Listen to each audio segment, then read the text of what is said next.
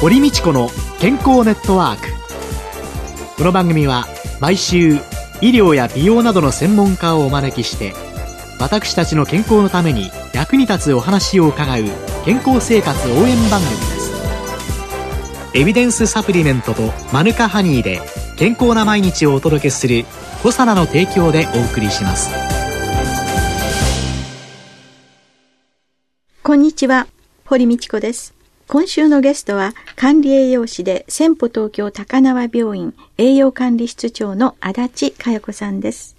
先々週でしたっけ？あの、味噌汁の中に入れていただいたっていうのがありましたけれども、いわゆる支援食が食べられない人に、もっとあの、サプリメントなんかをね、うんとうんと活用していただくっていうことが必要だと思うんですけれども、サプリメントを使う時の留意点だとか、うん、あるいは最低限こういうものは補ってほしいっていうそうですね。私は一番最低限を入れるのに一番良いと思うのはご飯とか味噌汁とか全員に供給するものがありますね。はい、そこに入れることができたら一番ですね。それはみんなが召し上がるわけですから、はい、そうすると個人個人に配るわけではない。しかしながらそこには全てのミネラルやが入るわけではありませんので、はい、ベースとしては栄養素が足りないこういった自信がある時にはマルチビタミンとマルチミネラルって言われるものを全ての人が足りないので、これを食事摂取基準と言われるベースを、まずは取ること。はい、それが供給できたら、それは1ヶ月分差し上げなくてもわからないですよね。うん、まあ、2週間ぐらいとかね、その単位で差し上げて、その後また食事の状況によって変えたらいいと思います。うん、それの上乗せとして、いろいろなサプリメントがあります。はい、それは確かに口内炎ができてるとしたら、もう少しビタミン B2 とかを多く入ってる。うん、それから痺れがあったりすると12が多くとかね。そういったことがまずベースとしてあった後に、例えば今の時期で行くと、最初の時期と違いますので、えー、少しやっぱり心のケアとか、はい、少しそこの辺にもう少し日常的にならないといけないんですね。はい、そういった時に高級点とか、それは疲労にいいとか、はい、抗酸化力があるとか、はい、そこに E が入ったらより抗酸化力があるとか、はい、リポ酸なんかもそれに入るかもしれませんね。そういったものがそこのところにベースがあった上にそれがあるということになると、うん、年齢が高い中高年の人たちがいっぱいいらっしゃるわけですから、うん、もうそろそろね、おにぎり食べれてありがとうっていうところから、次のステージに行かないと、彼女たちや彼らのやっぱり心も折れちゃうんですよね。少し構ってあげないといろんなもの。ああ、そうですよね。そういったところにそういったサプリメントはいろいろあると。例えばですね、特定保険食品にあるような血圧を上げないとか、血糖値を上げにくいとかってそういうものあるんですよ。特定保険食品。それにしてみても、それを送ってくださるっていうことを考えてらっしゃる団体があるんですね。えー、でもそれも適正に配られないんじゃないかっていう不安があって、えー、倉庫のままに入ってるんだそうですね。それがね、とても残念ですね。物が言ってるのに、うん、必要な人のところまで届かない。はい、そこは情報と人が存在しないから。そうですね。すね何か方法を考えないとダメですね。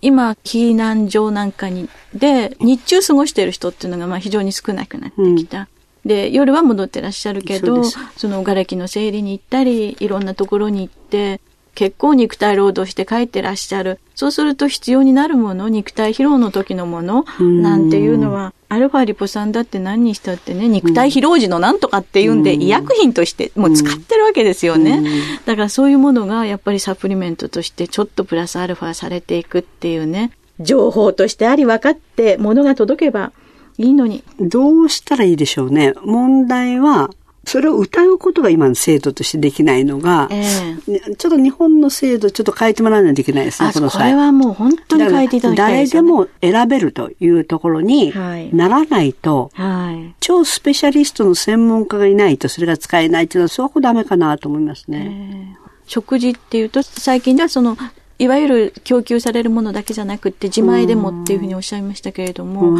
これから先生食中毒まですごい心配なんですけど。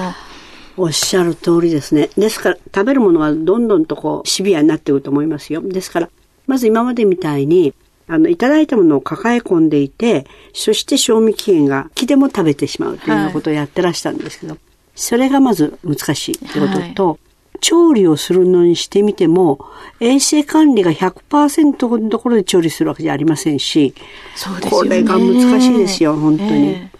ー、だからお弁当を配達するにしてみても、絶対に余ったものは捨てなきゃいけないということを徹底してあげないといけないし、だからすべてですね、手洗いから。これから、ハエが今いっぱい出てるんですって。ものすごいハエでした。そうですね。ですから、虫やハエが、お魚が死んで、そこの腐敗してくるので、その外部的にいくら作ることを注意してみても、虫やハエが菌を運ぶってことがあるので、寒気がしますね。トイレの状態もあんまり良くないわけですし、うん、いろんなところにある手の消毒剤も手が荒れてしまうからというようなことで、はいはいはい、アルコールじゃないのになってるんですね、うんうん、で。そうするとね、ウイルス系統には何も役に立たないよっていう、はいはい、その吐いた時の処理の仕方であったりだとかっていうようなものも、どこまでされてるのか、うんうん、それからウイルスの時の下痢と細菌の時の下痢の違いだとかっていうのを、なんかもう避難所ごとにこうね、いろいろね、言いに行きたくなっちゃうっていうね。本当ですね。でもまあ、それを、なんとかその先生とか私が、行ったところは何件かしか行かれないので、でね、組織としてどっかのトップに言い、はい、それをこう伝達していただくっていうことを、はい、それは自分が行った方がよっぽど効果は大きいかもしれないけど、たくさんそれができないので、なんかその仕組みを考えて、やっぱり支援をする本部に言うしかないですね。またこのね、うん、地震大国ですからね、この災害から学ばなきゃ嘘ですよね。うん、そうです。そしてまた同じようなことが起こった時に、今度はもういち早くシステムによって動けるようにするっていうことになってくると、先生の今後の課題っていうのはどうなんでしょうかね。未来に備えた、やっぱり人を教育するってことがもう最大の課題ですね。そうしましたら今回のように、せっかくのものが余る、滞る。それを分配するのを食品的な問題と栄養素的な問題を分けれる人っていうのをやる。だから仕組みとしては日本栄養士課がやるでしょうし、私としてができるところはそういったことを教育することですね、人をね。はい、っていうことをしていく。で、そして先日来の話からすると、他の職種の人とコンビを組むと。はい。いうことをし、そして今回の中でとてもご活躍いただいたのが、多分 NPO 団体と会社の方たちなんですね。うん、会社の方たちがもうダイレクトに向こうに持ってって、支援物資を配られたり、滞ったのがとても残念なんですけど、うん、車の便がないところに現地にある工場からあの入れていただいたりしたわけです。だから、今後、産学共同ではないですけれど、絶対にやらなきゃいけないってことは、そういったところとコンビを組んで、どうしたらその手前で国民を教育できるかっていうことそれから被災になった時にどうするかっていう連携の仕方と、それをそのいろんなところで山ほどやらなきゃいけないことがあるだろうと思いますね。まあ今後はそこを気づいたところがいくつかあるので、いろんな人とアクセスしながら、それをこうやっていかないといけないと思います。まあ、できるところをいろんな形で具体的に問題点を挙げる。それをどことどういうふうに組んでいったらいいんだろうかっていうことを考えていくっていうチームを作っていくっていうのも、いろんなところで大事かな。今やらないと先生、あのね、熱が冷める。日本人は。そう思いませんか？私はだからもうエネルギーを今注ぎ続けないと、きっと自分の熱も不安になる。時とともにね。はい。皆の興味も薄らいでしまう、うん、そうです。そうですね。今やらないとと、私は思って、いろんなところに話しかけをし、下手すれば海外になんかメッセージが流せるっていうのも、お役に立てるようになるかなと思ってるんですけど。最後にですね、先生を動かしている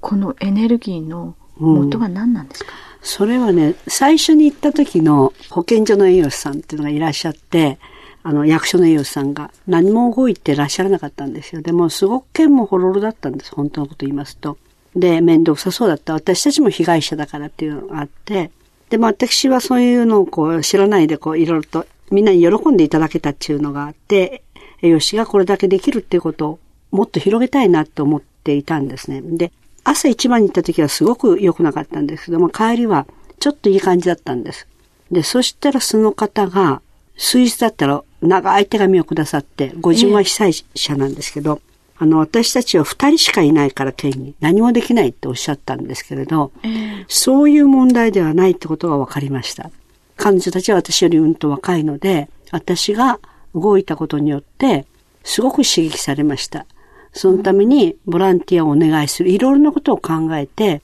二人だからできないんじゃなくて、やってくれる人を見つけ、そして現地に行って今活動し始めました。っていうメールをくださって、連絡をお手紙をくださったんです。うん、で、それからまたそのことが勇気になって、人は動けば誰かを動かして、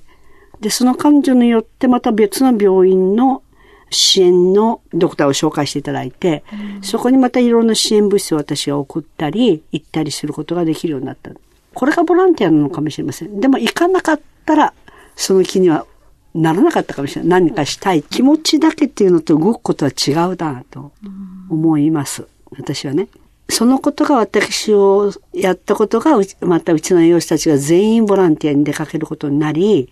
私の周りにもたくさんの人がボランティアに出かけることになり、栄養士会が動いてくれ、自衛隊が動いてくださり、人は一生懸命やると動く、いろいろな人を間接的に助けられるのかなっていうのが、今もそれは思い続けてるので、本も出すとかチャリティーもやりとかっていうの多分そこですね、きっと。今月は4週にわたり管理栄養士で先歩東京高輪病院栄養管理室長の足立佳代子さんに東日本大震災の被災者支援の実際について伺いました。健康な毎日を送るために気をつけていることはありますか？自分の健康は自分で守る時代です。科学に裏付けされたサプリメント大自然の恵みマヌカハニー。あなたの健康に貢献したいと願っています。私たちはコサナです。ここでコサナから番組リスナーの皆さんへプレゼントのお知らせです。1日あたりの摂取量に制限のない新しい食物繊維、アルファシクロデキストリンに燃焼系アミノ酸と言われるカルニチンを加え、ブルーベリー味で食べやすくしたダイエットサプリ、ピュアファイバーカルニチンプラスを番組お聞きの10名様にプレゼントします。ご希望の方は番組サイトの応募フォームからお申し込みください。7月29日到着分まで有効。当選者は8月1日に番組サイト上で発表します。コサナのピュアファイバーカルニチンプラスプレゼントのお知らせでした。コサナワンポイント情報のコーナーです。今週は私、コサナの鴨井和文が東京九段にある統合医療ビレッジプルミエールクリニックを訪ねてお送りします。院長の星野泰造さんに伺います。よろしくお願いします。よろしくお願いいたします。えー、先生の方は、あの、クリニックでもちろん、あの、癌の方、その他健康、美容に関わる治療をなさっていらっしゃいますけれども、それ以外にも、この統合医療というものの啓蒙というんですかね、裾を広げていくという活動もなさっていらっしゃると伺っておりますので、そちらの方の話を少し聞かせていただいてよろしいでしょうか。あの、私どもではクリニックの他に、まあ、社団法人の統合医療、まあ、専門学校、統合医療、まあ、臨床アカデミーと言っているんですけど、そういう、まあ、統合医療の、まあ、担い手を、まあ、育てるドクター、あるいは、こう、メディカルの方々を、まあ、養成する、そういう、まあ、学校を、まあ、運営しているんですね。例えば、その、まあ、8月の7日には、がんの、まあ、統合医療、ということで、尾光良一先生をお招きして、まあ、公開講座をするというのが、まあ、一点と、もう一つは、あの、再生医療の中で発毛ですね、髪の毛をまあ再生医療で作るということで、10月のまあ17日にですね、再生医療による発毛というスペシャリストをまあ養成する講座、主にあの、理容師さん、美容師さん、あるいはまあエステシャンの中にはまあドクター含めてですね、再生医療のまあ発毛に携わりたいという方のセミナーもまあ計画しております。8月7日にはこれからのがん医療というテーマで小光先生と、それから星野先生もご講演されます。それから、10月の17日、18日の2日間ですかね、発毛再生スペシャリスト養成講座ということで、エステティシャンとか美容師さんとか、髪の毛の専門家の方を中心に養成していこうというところの公開講座ということのようですけれども、これ以外にもあの先生の方でやられているアカデミーであったりとか、その他でご案内していただくことがありましたら。基本的にはこういう、まあまあ、部分的な講座ではなくて統合医療のまあ臨床アカデミーというのはよりその講義をするだけではなくて、まあ、実践のまあ臨床に役立つ知識をまあ習得するという形で基本的にまあ年間を通して全体的な統合医療をまあ勉強していただこうという、まあ、全体のまあ総合コースというのも設けております。はい。ありがとうございました。ありがとうございました小佐のワンポイント情報。今週は私小佐の中森和文が東京九段にある統合医療ビレッジプルミエルクリニックを訪ねてアカデミーそれからクリニック両方でですねあの現場の臨床医療とそれから統合医療全体のその広がりを両方追いかけて活躍されている星野太蔵先生に伺いました。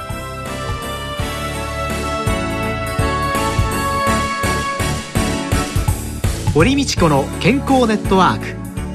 健康と美容についてもっと詳しく知りたい方は是非コサナのサイトへ検索で「コサナ」カタカナでコサナと入力してくださいこの番組はエビデンスサプリメントとマヌカハニーで健康な毎日をお届けするコサナの提供でお送りしました。